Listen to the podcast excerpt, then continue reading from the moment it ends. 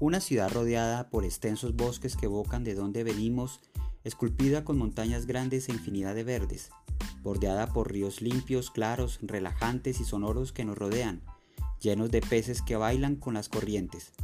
Una ciudad con aire saludable e insípido para nuestros pulmones, al que respiramos tranquilamente, que en sus vientos trae y lleva ráfagas frías y cálidas, confortables que permiten el lanzar de nuestras aves.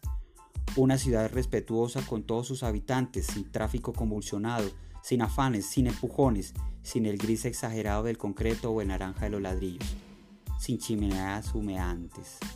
Una ciudad con habitantes que se respetan unos a otros, que se escuchan, se colaboran, que se apoyan, que discrepan, pero que luego dialogan.